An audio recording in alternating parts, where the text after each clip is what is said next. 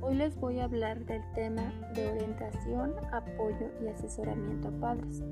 Ayudar a los padres a entender el comportamiento de los niños y a revisar o corregir aquellas actitudes que no sean favorables para el desarrollo del pequeño, así cuidando las ideas y valores de la familia.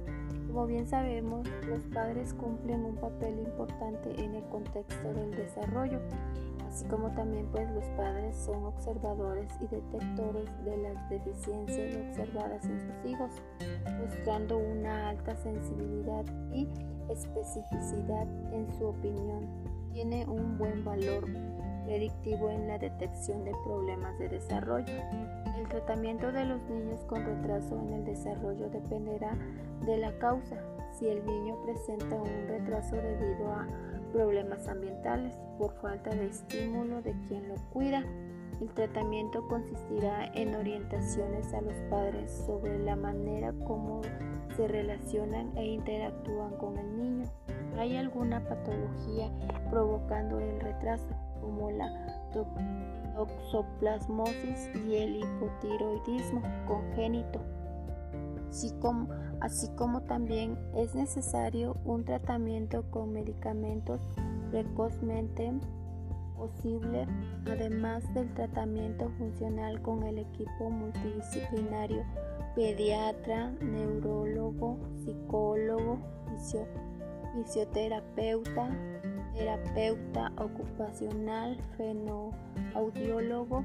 Si el retraso es una secuela de algo que ya ocurrió, como una asfixia al nacimiento, un kernicterus o una infección del sistema nervioso central, el tratamiento consistirá en tratar las alteraciones presentes, nunca desarrollada para iniciar un tratamiento funcional para la mayoría de veces, dependiendo de los recursos disponibles.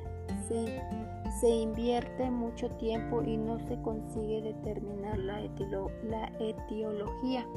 Las experiencias que demuestran que la estimulación durante los tres primeros años de vida mejora el desempeño, por lo que se debe incentivar su inicio lo, antes posible. Una segunda decisión que hay que tomar antes de que el proceso evaluador se ponga en marcha se refiere a la cita. Esta se da solo a los padres, se da cuando, bueno, cuando a los padres y al niño o se atiende solo al niño. Cada profesional también dice que tiene que tiene alguna idea. Lo más habitual es citar a todos juntos para el primer contacto y entrevistar y entrevistar solo a los padres, mientras el niño con un segundo profesional nos mencionaba que pues él solamente tiene que, jugar y se habitúa para que se habitúe al contexto en donde se encuentra y en la siguiente sesión ya se ve al niño o padres o sin ellos según la edad que tenga el niño. Algunos profesionales prefieren una sesión conjunta en el primer momento para evaluar la interacción familiar y la perspectiva que cada uno tiene del otro. También existe la modalidad de trabajar solo con los padres, sobre todo cuando se trabaja con niños pequeños. El profesional en su primer encuentro debe llegar a tener claro si la demanda es atendible o no.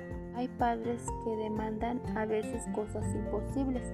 También debe, debe de, de decidir si tiene la competencia necesaria para asumir lo solicitado. Por ejemplo, hay algunas perturbaciones infantiles, el autismo, por ejemplo, cuya evaluación solo deberá hacerla una persona especialmente.